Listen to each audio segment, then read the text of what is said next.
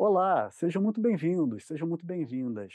Eh, damos início agora ao Visão Global, encontro que a gente faz periodicamente com JP Morgan Asset Management, para refletir sobre a economia global e os mercados. Eu sou Felipe Sales, economista-chefe do C6 Bank, e a nossa conversa, mais uma vez, vai ser com a Gabriela Santos, que é estrategista de mercados globais. A Gabriela está sempre ligada no que acontece na economia mundial, entende bem o que mexe com a cabeça do investidor. Então, principalmente num momento como o de agora, acho que ela tem muito a contribuir para o entendimento deste cenário. A Gabriela fala com a gente diretamente de Nova York. Bem-vinda, Gabriela. Olá, muito obrigada. Boa noite para todos. Bom, boa noite. Nós que agradecemos aqui mais uma vez a sua presença. Eh, antes de começar, eu queria dar dois recados para quem está nos assisti nos assistindo. Primeiro, para reproduzir o conteúdo dessa conversa, na íntegra ou parte dela, por favor, solicite antes a solicitação do C6 Bank. Eh, perdão, solicite a autorização do C6 Bank. Segundo, você que me assiste, eh, pode mandar perguntas para a Gabriela. A gente vai separar um tempo no fim da live para responder. É só apontar a câmera do celular para o QR Code que você vê na tela. Eh, se você está vendo a live do celular, o link para deixar a pergunta está na descrição do vídeo. Bom, agora sim. Gabriela, eh, acho que não tem como abrir a nossa conversa sem tocar no assunto mais quente aí nos Estados Unidos. Nos Estados Unidos e no mundo, né. Eh, nos últimos dias, a gente viu a quebra de bancos menores nos Estados Unidos e uma queda nos principais índices da bolsas.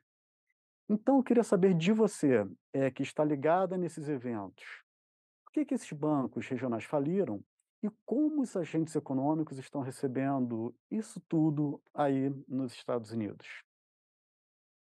Claro, hã, tem sido 10 dias extremamente, hã, movidos, com muitas manchetes, com a situação mudando, mas a gente entende a situação como esse sendo o ano da gente ver as consequências dos aumentos de juros rápidos do ano passado, que seguiram, claro, 15 anos de juros a nada, a zero nos Estados Unidos, negativos na Europa. Então o sistema tinha ficado muito acostumado com juros baixos, e aí teve uma reversão dessa dinâmica extremamente rápida. Com relação aos bancos nos Estados Unidos, se criou um sistema nos últimos, hã, 15 anos, muito específico com relação a depósitos e os ativos dos bancos.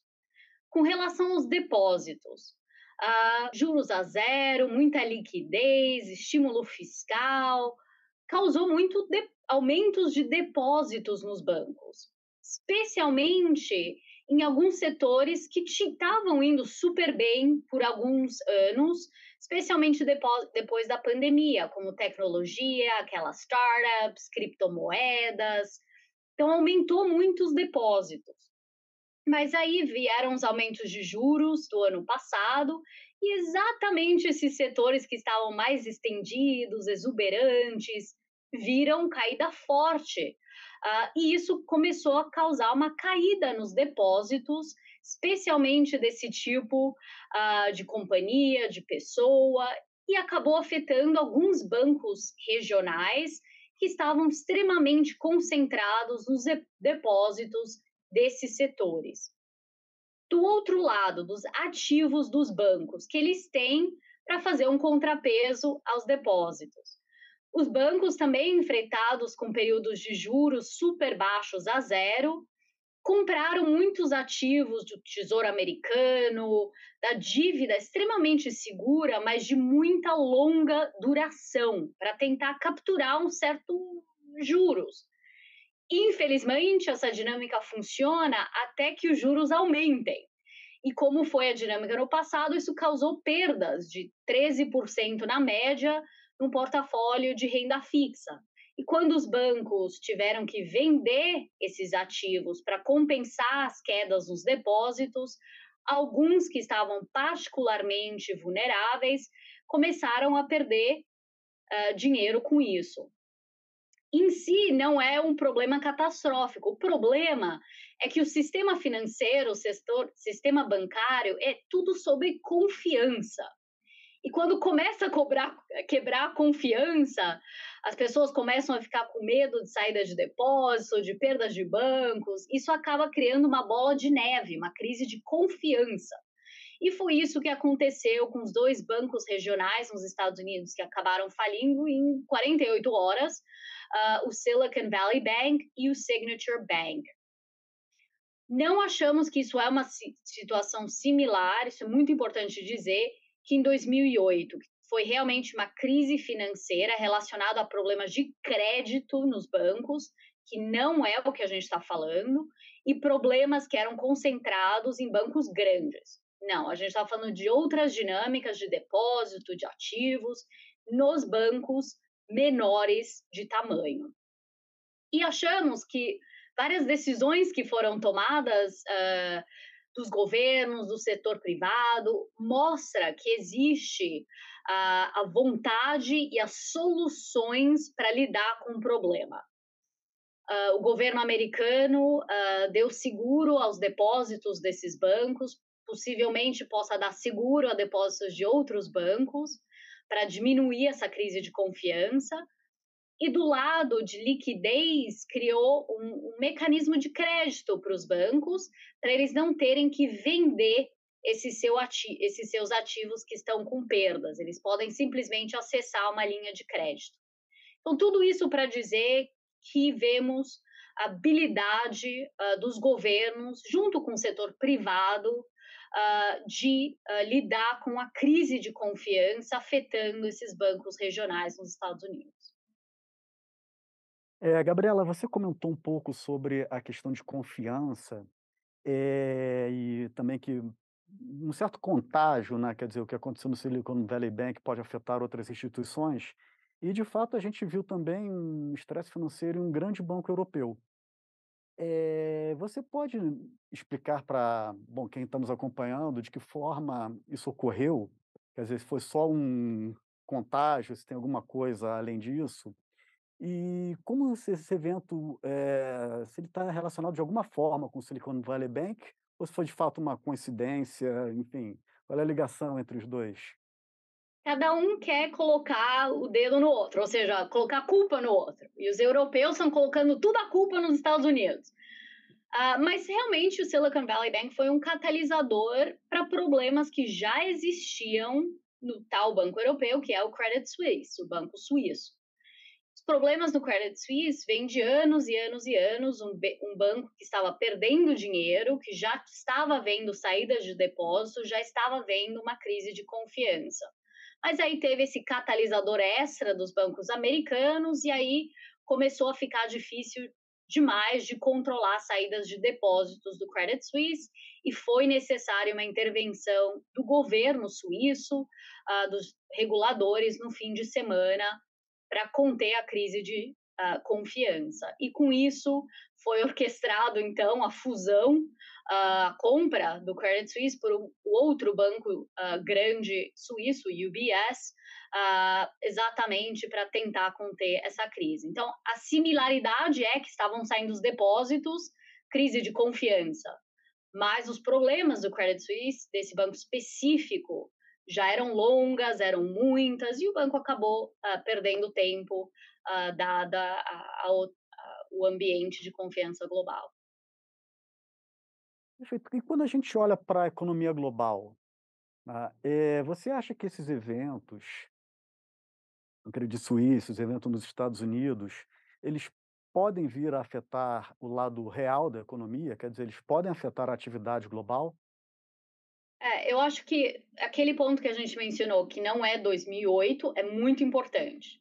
Mas não quer dizer que não vai ter efeitos na economia real uh, desse período de estresse uh, nos bancos regionais. E por que a gente diz que provavelmente vai uh, frear um pouco a economia real, especialmente nos Estados Unidos? Porque nos Estados Unidos existem muitos, muitos, muitos bancos. Não sei se todo mundo sabe que existem 4 mil bancos nos Estados Unidos. Uh, tem os grandes, mas tem muitos bancos regionais também. E eles são os grandes fornecedores de crédito para a economia real americana.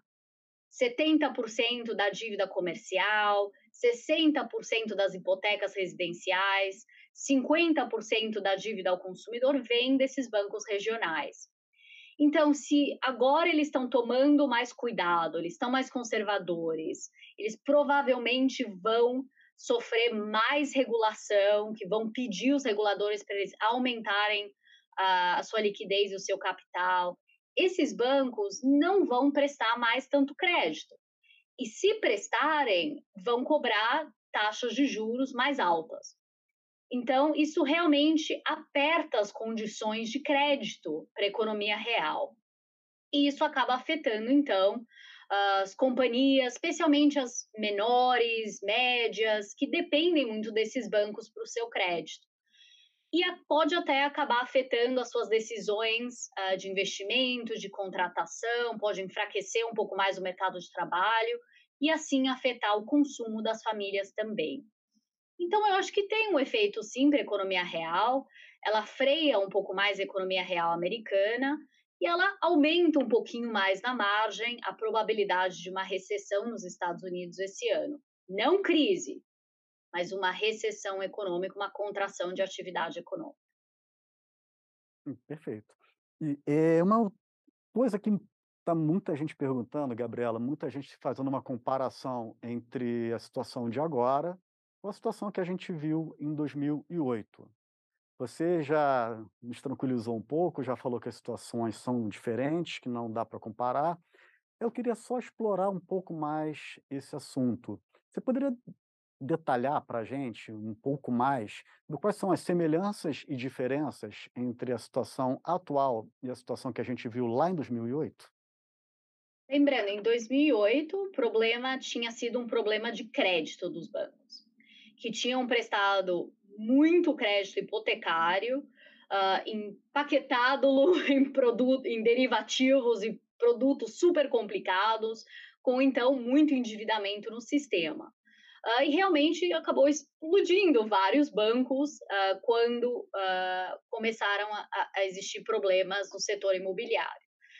E envolvia risco de crédito em todos os principais bancos grandes, nos seis bancos mais importantes. e isso acabou sendo também um problema a nível global, incluindo muitos bancos grandes na Europa, por exemplo, também. Dessa vez, uh, depois de 15 anos de regulações, o problema não é do lado de crédito, os bancos têm tomado muito cuidado com o crédito que eles têm fornecido, uh, somente para uh, os uh, famílias, companhias de boa qualidade, têm sido muito, muito cautelosos. E esses bancos grandes, sistêmicos, têm estado abaixo de muita regulação muita uh, supervisão nos últimos anos e, com isso, estão extremamente bem capitalizados. Então, dessa vez, o problema é diferente, é uma situação muito mais específica nessas dinâmicas que a gente discutiu de depósitos, ativos, é muito mais um problema uh, de liquidez, uh, de capital, causada por uma crise de confiança e focada nesses bancos menores, regionais e só em alguns deles. Também não é dizer que 3 mil vão quebrar. Então, é um problema muito mais concentrado, menor, específico, versus 2008, que realmente uh, foi um problema muito, muito mais amplo, mais sério. Perfeito. Então, é, pode-se dizer que a gente não está diante de um risco sistêmico, né, como foi, por exemplo, em 2008. É a nossa expectativa, exatamente. E, e, diferente de 2008, a gente agora tem experiência lidar, lidando com esses problemas. Então, a gente viu decisões em horas e dias uh, dos reguladores, do Tesouro, dos bancos centrais, uh, porque tinha tinham mecanismos que já tinham sido utilizados antes, tinha mais cooperação, coordenação, então, a resposta também é mais forte, mais rápida, mais robusta do que ela foi em 2008, quando foi a primeira vez que, que a gente tinha tido esses problemas em, em 100 anos. Eh, Gabriela, você comentou também, quando falou um pouco sobre o Silicon Valley Bank, é que esse banco era justamente um banco com foco em startups de tecnologia, né. Eh, você acha que vai ter uma dificuldade de obter crédito por parte desse setor daqui em diante? Sim. E a gente já tinha começado a a ver isso ano passado, hã, quando os juros subiram, de repente os investidores tinham, hã, juros em em ativos seguros e começaram a prestar muito mais atenção exatamente para onde estavam emprestando dinheiro, ah, comprando companhias diferentes, qual era o modelo de negócio dessas companhias, qual era a valuação que hã, o preço que estava sendo pago. E por isso a gente viu um repre uma toda uma reprecificação do setor tecnológico e das startups no mercado público ano passado, algumas companhias caindo 70% do seu valor, exatamente relacionado a esse repensamento. Hã, e isso vemos como algo estrutural, agora que o juros está mais alto, hã, os bancos, os investidores vão continuar focando muito mais no modelo de negócio e o preço. Ah, então não quer dizer que não vai ter liquidez, investimento, capital para startups, mas só para aquelas melhores e a um custo maior do que ele foi antes. Então, é realmente um ambiente estruturalmente mais difícil, ah, para esse tipo de companhia daqui para frente. Bom, Gabriela, falando em juros, eh, queria fazer umas perguntas para você sobre a política monetária. Eh, e de fato, a gente está vendo que o quadro inflacionário nos Estados Unidos não está dando refresco, né. A gente viu que o CPI, eh, o índice de preço ao consumidor americano, ele desacelerou de janeiro para fevereiro, mas o núcleo, né, que é aquele que dá uma tendência, por assim dizer, mais limpa da inflação, na verdade ele tá ele acelerou no mês e ele está em rodando em 5,5% no acumulado em 12 meses. É, então tá claro que o Fed tem um desafio grande aí pela frente. De um lado, ele tem um mercado de trabalho ainda aquecido, que segue pressionando a inflação que está elevada, e por outro lado, ele tem um clima de incertezas ainda grande no segmento financeiro. Eh, na sua visão, como o Fed vai lidar com isso? Você vê espaço para o Fed cortar juros ainda este ano? Ou, ao contrário, o Fed deveria continuar subindo para combater a inflação?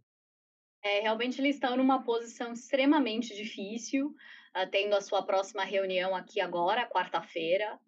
Eu acho que vai depender completamente do que acontecer, hã, nos próximas 48 horas, menos agora de 48 horas. Hã, se a situação continuar se acalmando, é possível ainda ter mais um aumento de juros de 25 pontos base, nessa reunião da quarta-feira, trazendo juros para entre 4,75% e 5%.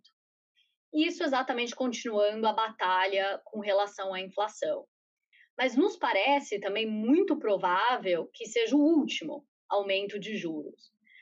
Porque a inflação ainda está elevada, porém, a gente já teve 8 meses consecutivos de menos inflação a nível, hã, headline e 5 meses de menos inflação a nível do núcleo. E a gente já vê, hã, melhores notícias em termos de preços de combustível, de alimento, de bens, já em deflação. Agora a batalha final, hã, é realmente concentrada nos preços de serviços, e isso deveria ser ajudado, ou seja, puxado para baixo, com a esperada, hã, esfriamento da economia do mercado de trabalho, do crescimento salarial. Então achamos que o Fed tendo subindo juros quase 500 pontos base, em um pouco mais de 1 ano, hã, tenha um certo uma certa paciência e pausa depois da reunião dessa semana para ver o efeito, hã, acumulado de todos os aumentos de juros que já teve, adicionalmente agora com esse aperto de crédito, hã, que esperamos ver, ah, ao mesmo tempo. Eu acho que com relação à à instabilidade mais financeira, o Fed prefere utilizar outras ferramentas, como novo mecanismo de crédito que a gente mencionou que eles criaram, para dar acesso aos bancos à liquidez, uh, sem eles terem que vender os seus ativos com perdas. Então, separar um pouco a situação, juros é para inflação versus esses outros mecanismos utilizando balanço, crédito, uh, aí mais para lidar com a instabilidade financeira. Então, Gabriela, você está falando para a gente que a dose do remédio foi grande, afinal de contas o Fed subiu os juros, a magnitude relevante, bastante rápido, é, agora espera fazer efeito. A gente já está vendo a inflação começar a cair, já está começando a ver a atividade esfriando um pouco, já começa a ver os efeitos da política monetária, agora é esperar para que ele faça o efeito e aí com isso trazer a inflação para baixo aos poucos. E É Salles, um na sua pergunta dos cortes, desculpa que eu não Uhum. respondi.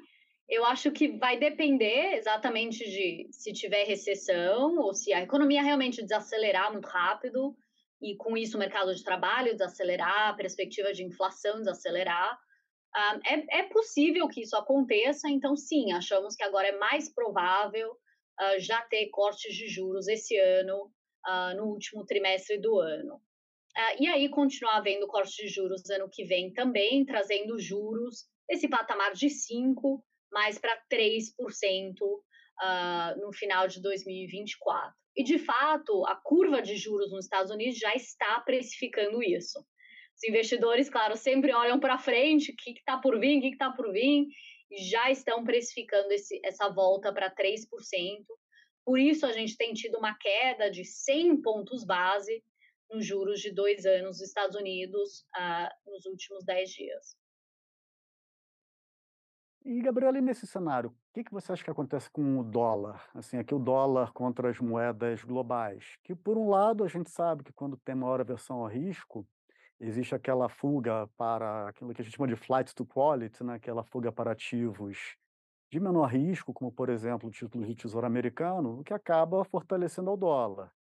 Mas, ao mesmo tempo, a gente vê que, como você comentou, o mercado já espera uma queda de juros, o que tende a enfraquecer o dólar. Na sua visão, qual é o resultante dessas duas forças? É dólar para cima, dólar para baixo? Aqui, de novo, dólar frente às outras moedas globais. A gente não está falando aqui especificamente do dólar contra o real, né? Mas dólar contra as moedas globais. O que, que você acha?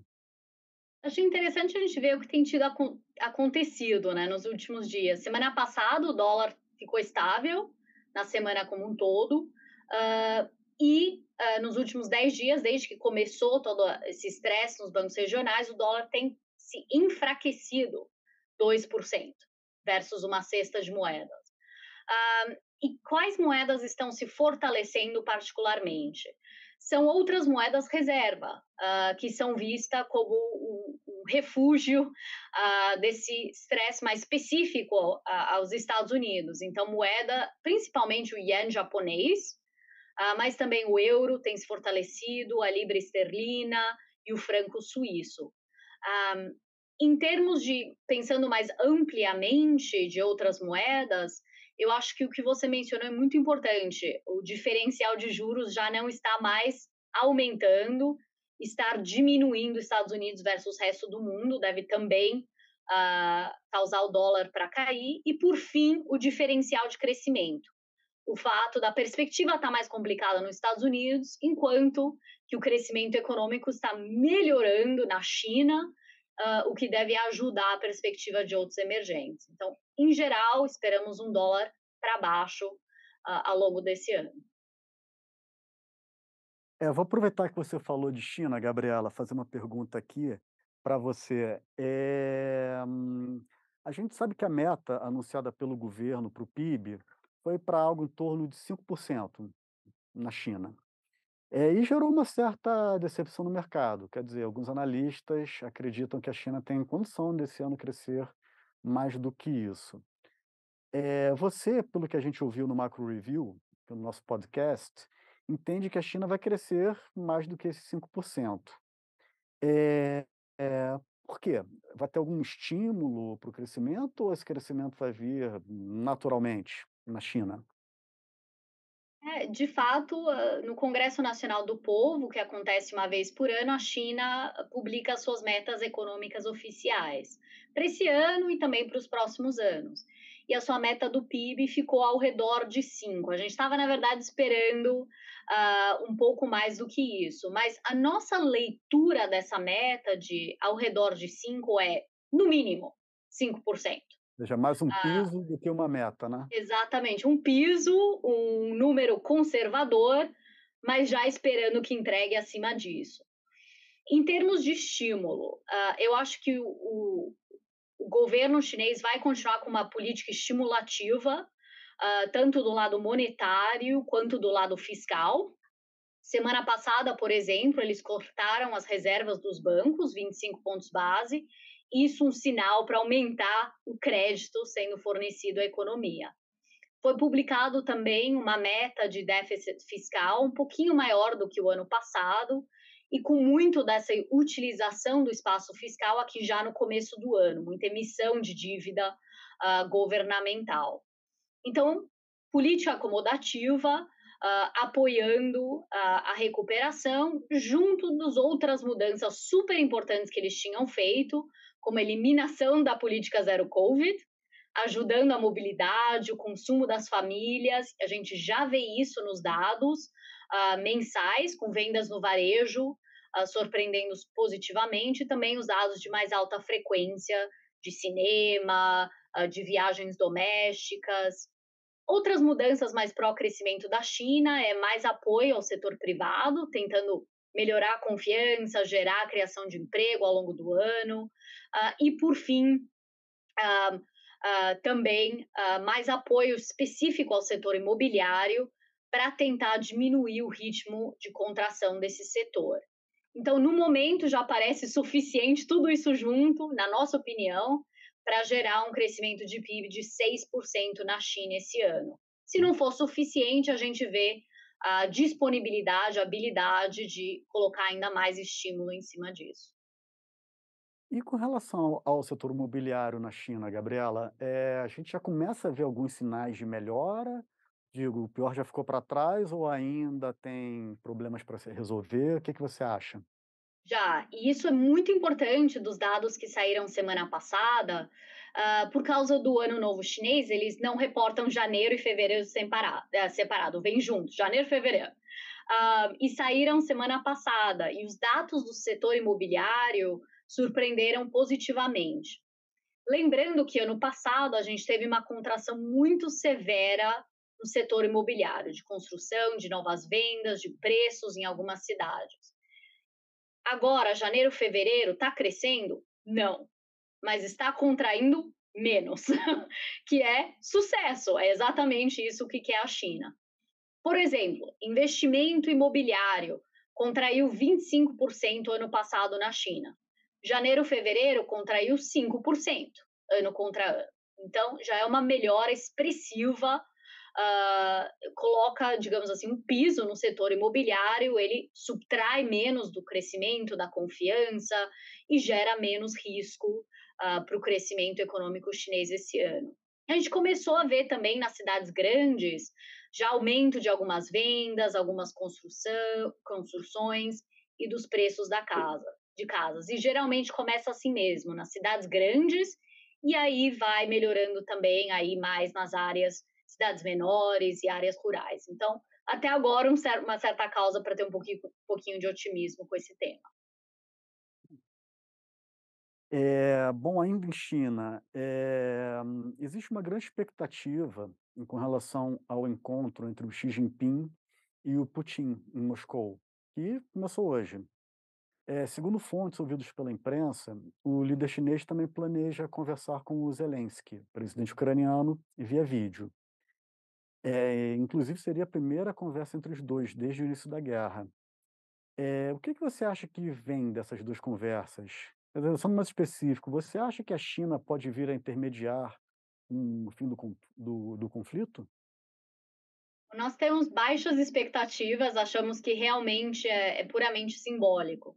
E um dos grandes objetivos na China é ser vista como uma grande potência par equivalente aos Estados Unidos. E isso envolve uh, ser envolvida em questões diplomáticas, uh, em tentar fazer negociações, em ter um, um, um papel mais ativo, uh, também órgãos multina multinacionais, multilaterais. Então, é tudo parte dessa imagem que a China quer criar.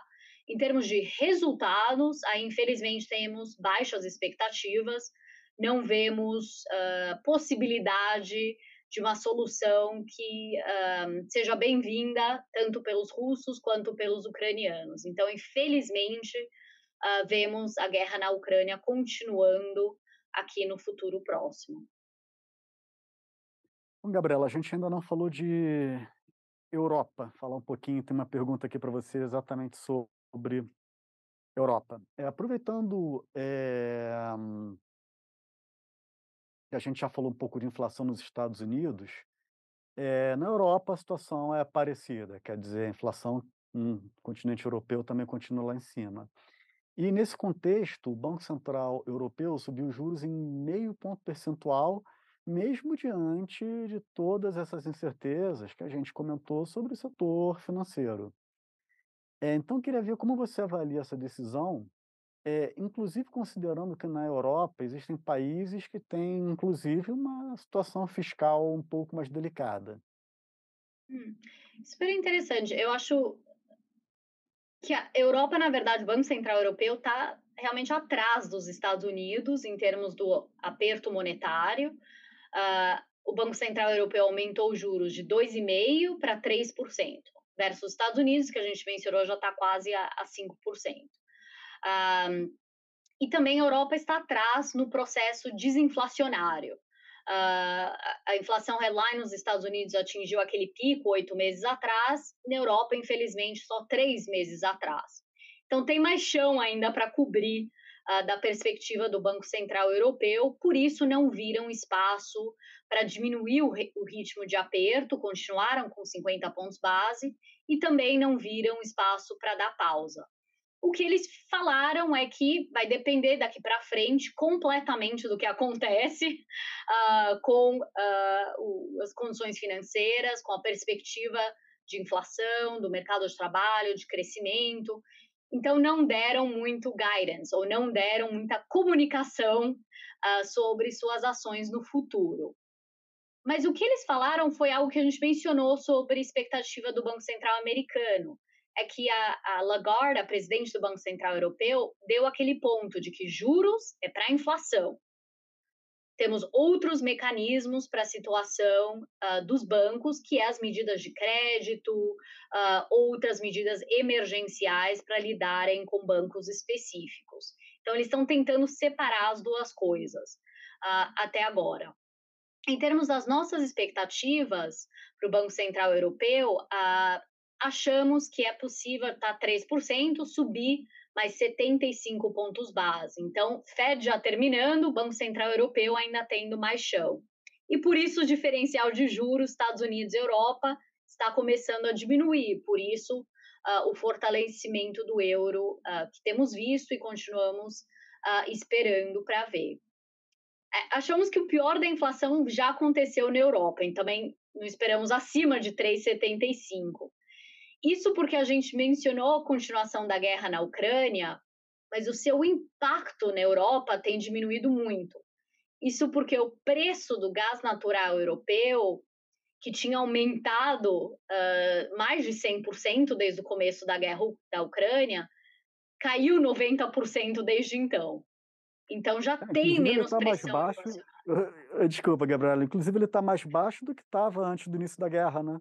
Incrível. incrível. E eu acho que é muito, às vezes é muito triste isso, a gente pensar que um conflito horrível geopolítico pode continuar, mas ele acaba perdendo de uma maneira a relevância puramente econômica para os mercados, quando ela para de afetar as variáveis importantes. E eu acho que a gente acabou chegando nesse ponto uh, exatamente por essa mudança nos preços de gás e de eletricidade na Europa, e a Europa realmente conseguiu sobreviver uh, o inverno. Hoje é o primeiro dia da primavera no, no hemisfério norte e está saindo dessa com estoques de, de energia mais elevados em 10 anos e com preço de energia mais baixo. Então, hum. na verdade, nossa perspectiva melhorou com relação à Europa uh, nos últimos dois meses. É, isso tanto com relação à inflação quanto com o crescimento da economia. Quanto né? crescimento real, exatamente. Bom, Gabriela, mudando um pouco de assunto, eh, queria falar um pouco, agora que a gente já viu o panorama geral macroeconômico, queria falar um pouco agora de alocação de recursos. É como você vê o investimento em ativos de risco em meio a todas essas incertezas que a gente conversou? Ah, pensando no investidor que está, enfim, eh, olhando para tudo isso sem ter uma clareza em relação a onde colocar o dinheiro, o que você falaria para essa pessoa? A primeira coisa é não ter pânico. Não querer sair porque as manchetes estão complicadas demais e depois achar que vai voltar depois. Exemplo perfeito, o mercado acionário americano, de todas as manchetes, ele subiu 2% semana passada. O índice Nasdaq subiu 6%. Então não dá para perder a volatilidade diária, não dá para não estar investido em momentos de turbulência, porque aí a gente perde o avião e não chega no destino final. Dito isso, eu acho que é muito importante daqui para frente, sempre foi, mas especialmente daqui para frente, a gente estar investindo com gestores que olham exatamente o que a gente está comprando. Exemplo perfeito ano passado, as companhias tecnológicas, algumas caíram muito mais que outras. Isso vai ser chave daqui para frente. Quais têm preços razoáveis, quais têm modelo de negócio que funcionam e aonde a, a companhia vai super bem daqui para frente. E quais não. Podem simplesmente não existirem mais. Outro exemplo perfeito: bancos. Que bancos têm depósitos mais bem diversificados? Que bancos têm ativos sem esse risco de juros tão grande? Quais bancos estão bem capitalizados versus outros que não? Então, é realmente um mercado de muita gestão ativa nos ativos de risco, sendo ações, sendo mercado de crédito corporativo. Não é mais um ambiente de juros a zero, dinheiro de graça, vai todo mundo bem, esconde todos os problemas. Não, agora é realmente um ambiente de focar muito em qualidade e preço do que a gente está investindo. É também um ambiente onde é muito importante a gente focar também uh, em ativos que consideramos mais seguros, com menos volatilidade. E o nosso foco é especialmente no mercado de renda fixa americano. A gente mencionou aqui essa expectativa de ter passado o pior da inflação, já está falando de precificar corte de juros, uh, de ter mais preocupação sobre recessão. Isso é um ambiente, na verdade, favorável para o mercado de juros, tesouro e dívida corporativa da melhor qualidade. E, de fato, nos últimos 10 dias, o mercado de renda fixa americano tem gerado um retorno de 3%. Então, outro exemplo uh, de ter que estar investido para capturar, mesmo nesses momentos difíceis. Bom, Gabriela, queria fazer uma pergunta agora sobre Brasil.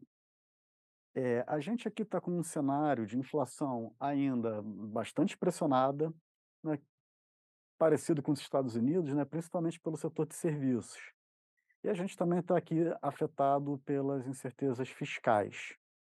Bom, ao mesmo tempo, existe uma conversa sobre uma possível mudança na meta de inflação e um debate é, sobre o nível de juros, ou seja, se o patamar atual se justificaria ou não. É, bom, você tem um contato constante com os investidores. Então, minha pergunta é: o que, que você me diz do apetite do investidor estrangeiro para investir no Brasil? Como é que está esse apetite? Eu acho que ano passado o apetite estava muito forte, como a gente não tinha visto em muitos anos, por duas razões. Primeiro, mesmo problema de inflação, mas um ciclo de aperto de juros muito mais rápido no Brasil uh, e outros países da América Latina versus Estados Unidos. Então, já tinha se criado uma gordura, um diferencial de juros super atrativo uh, para o investidor estrangeiro e a gente estava vendo a dívida em moeda local brasileira do governo uh, sendo muito atrativa para o investidor estrangeiro. Do lado do mercado acionário, o que ajudou no passado foi o aumento do preço das matérias-primas, uh, depois uh, do começo da guerra na Ucrânia e a volta do investidor estrangeiro a comprar companhias de energia, de materiais e regiões que têm muito disso, como a América Latina. E esse ano, eu acho que a gente mencionou do lado de matérias-primas, os preços já começaram a dar um alívio, o investidor já uh, aumentou a exposição. Eu acho que do lado de ações, o tema que a gente mencionou é China, mas especificamente consumo das famílias chinesas.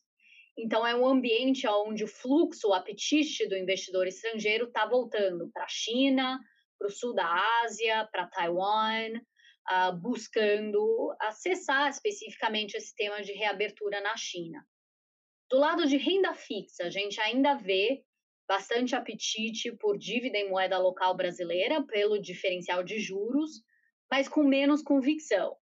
E isso exatamente pelas questões locais, Salles, que você mencionou, uh, sobre a situação fiscal e a meta de política monetária. Então, nos perguntamos até quando uh, vamos ver esse conforto. Quem está ganhando mais atenção na renda fixa local é o México. Então, está competindo muito mais aí pelos fluxos do Brasil. México também tem taxas reais positivas de 600 pontos base, tem metade da dívida do Brasil, só 50%, está focando em austeridade fiscal e está atraindo muito dinheiro relacionado à mudança das cadeias de produção da China para o México para estar mais perto dos Estados Unidos. Então, eu acho que ano passado foi ótimo em termos de fluxos para o Brasil, desempenho positivo do, de mercados brasileiros versus mundo. Eu acho que isso está mudando um pouco esse ano. Então, é um ano importante de ter diversificação internacional apropriada. Mesmo com essas manchetes, os mercados podem ir bem, uh, não só no curto prazo, mas mais importante no longo prazo. Bom, Gabriela, muito obrigado. É, a gente daqui a pouco está chegando ao fim, mas eu queria ver ainda aqui com a equipe se, que, é, se a gente recebeu perguntas da audiência e ver quantas a gente consegue fazer. Está chegando aqui. É, Gabriela, na sua visão, quais os impactos dessas incertezas que a gente comentou ao longo da conversa no segmento financeiro em bancos grandes como JP Morgan e outras instituições é, consagradas? Hum. Um, bom, a gente está vendo uma diferenciação no mercado. Uh, os bancos regionais nos Estados Unidos têm caído 20% nos últimos 10 dias, versus os bancos grandes têm caído somente 10%. Então, claramente, uh, os investidores estão punindo mais os bancos regionais. Olhando o crédito também, o custo do crédito tem aumentado muito mais, os prédios têm aumentado muito mais para os bancos regionais versus os bancos grandes. Percepção de risco é, está bem, bem, bem bifurcada. E aí, claro, os bancos sofrendo situações mais específicas, aí tem caído ainda mais. Por exemplo, um banco que se discute muito agora é o First Republic Bank, um outro banco regional, qual sua ação tem caído 90%. Então, tem grande diferenciação aí e claramente os investidores muito mais confortáveis com os bancos grandes. Mas não achamos que é um ambiente super bom para crescimento de lucro dos bancos grandes. Ou seja, ainda estamos falando uh, de retornos melhores em outros setores do mercado não um problema sistêmico, mas um ambiente desafiador para o crescimento de lucro, incluindo dos bancos grandes esse ano.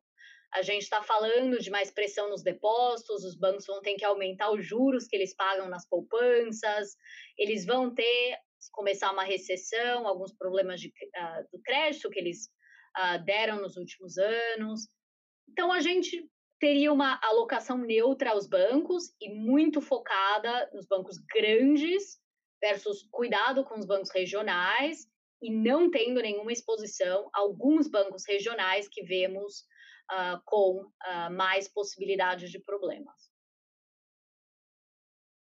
Tem aqui outra pergunta, é, também ainda com relação às incertezas.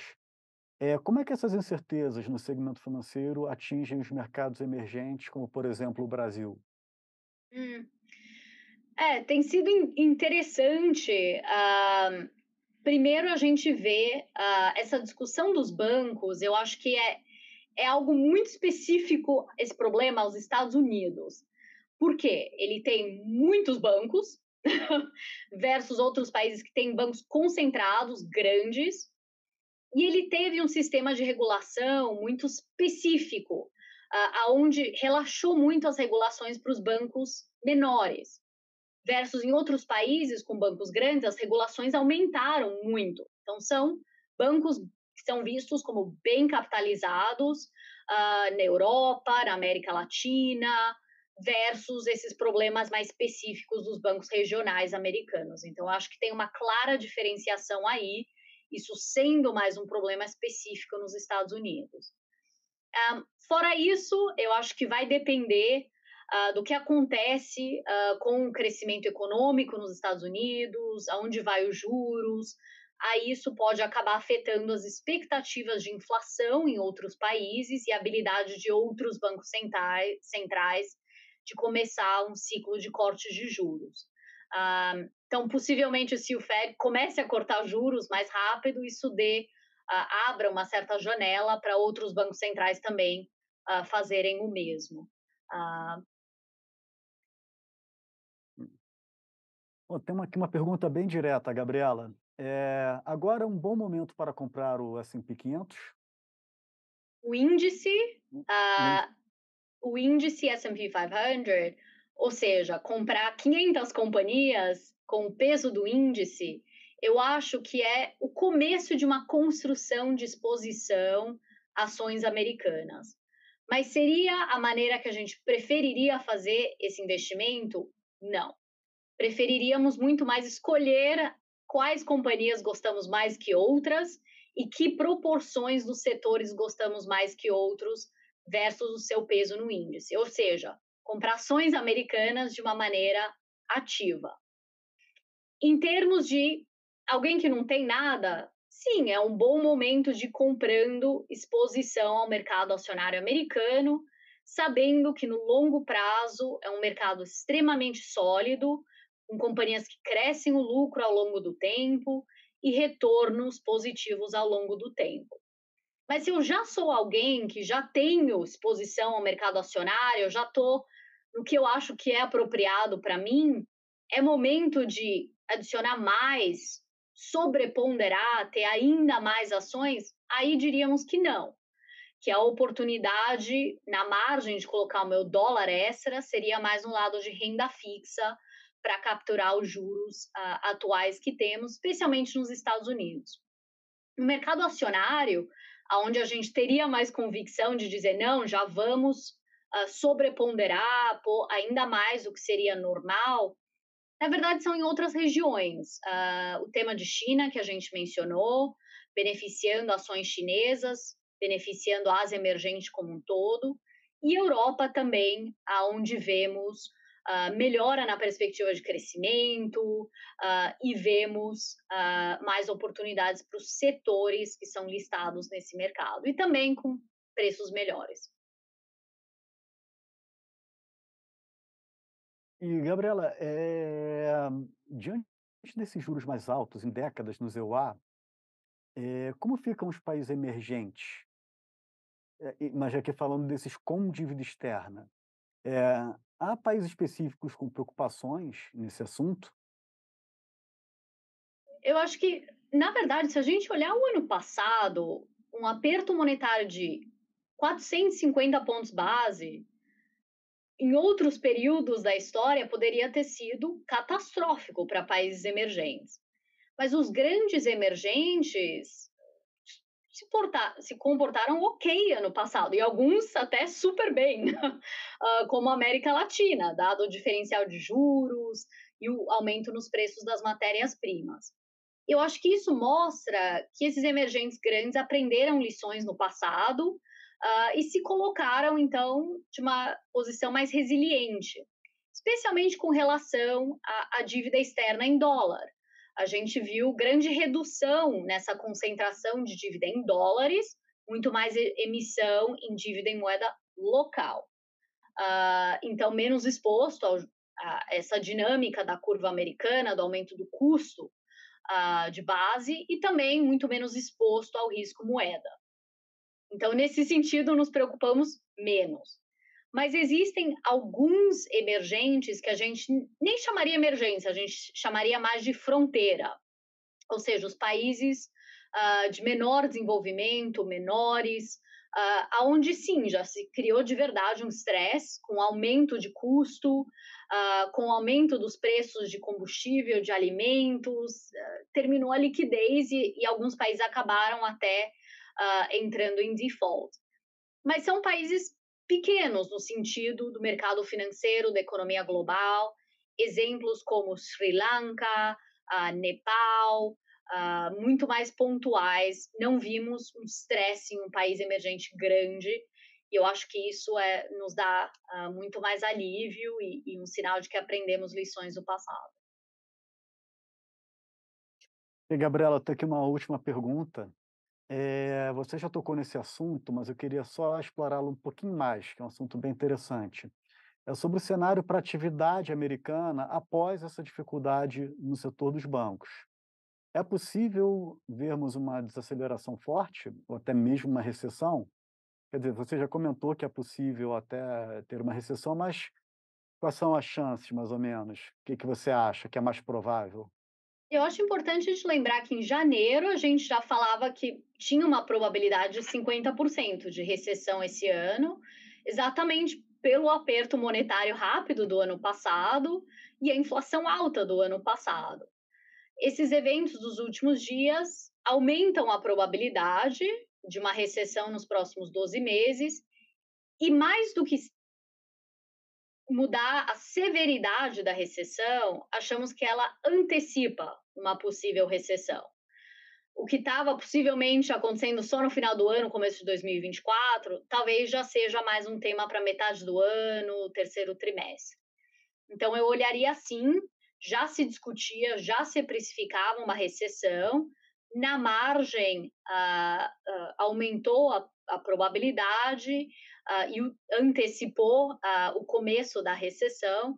Por isso, nosso foco desde janeiro e continua agora no que a gente mencionou da qualidade das companhias que a gente compra, olhar com muito, muito cuidado no mercado de crédito, no mercado acionário e comprar ativos de qualidade, como renda fixa americana. Bom, excelente, Gabriela. Eh, o papo está muito bom, mas chegamos ao fim aqui da nossa live. Eh, agradeço muito a você por conversar aqui com a gente, mais uma vez. É sempre muito bom ouvir as suas reflexões e bom, muito obrigado. Muito obrigada, um prazer como sempre. Obrigada. Agradeço também a você que nos acompanhou até aqui. Eh, a gente encerra agora o Visão Global mas a íntegra da conversa vai ficar disponível aqui no canal do C6 Bank. Eu aproveito eh, para convidar você a nos escutar no Macro Review, podcast da nossa equipe de economia que conta com a participação da Gabriela. O Macro Review está disponível nos principais tocadores de podcast e também aqui no YouTube. Uma boa noite a todos, boa noite, Gabriela, e até a próxima.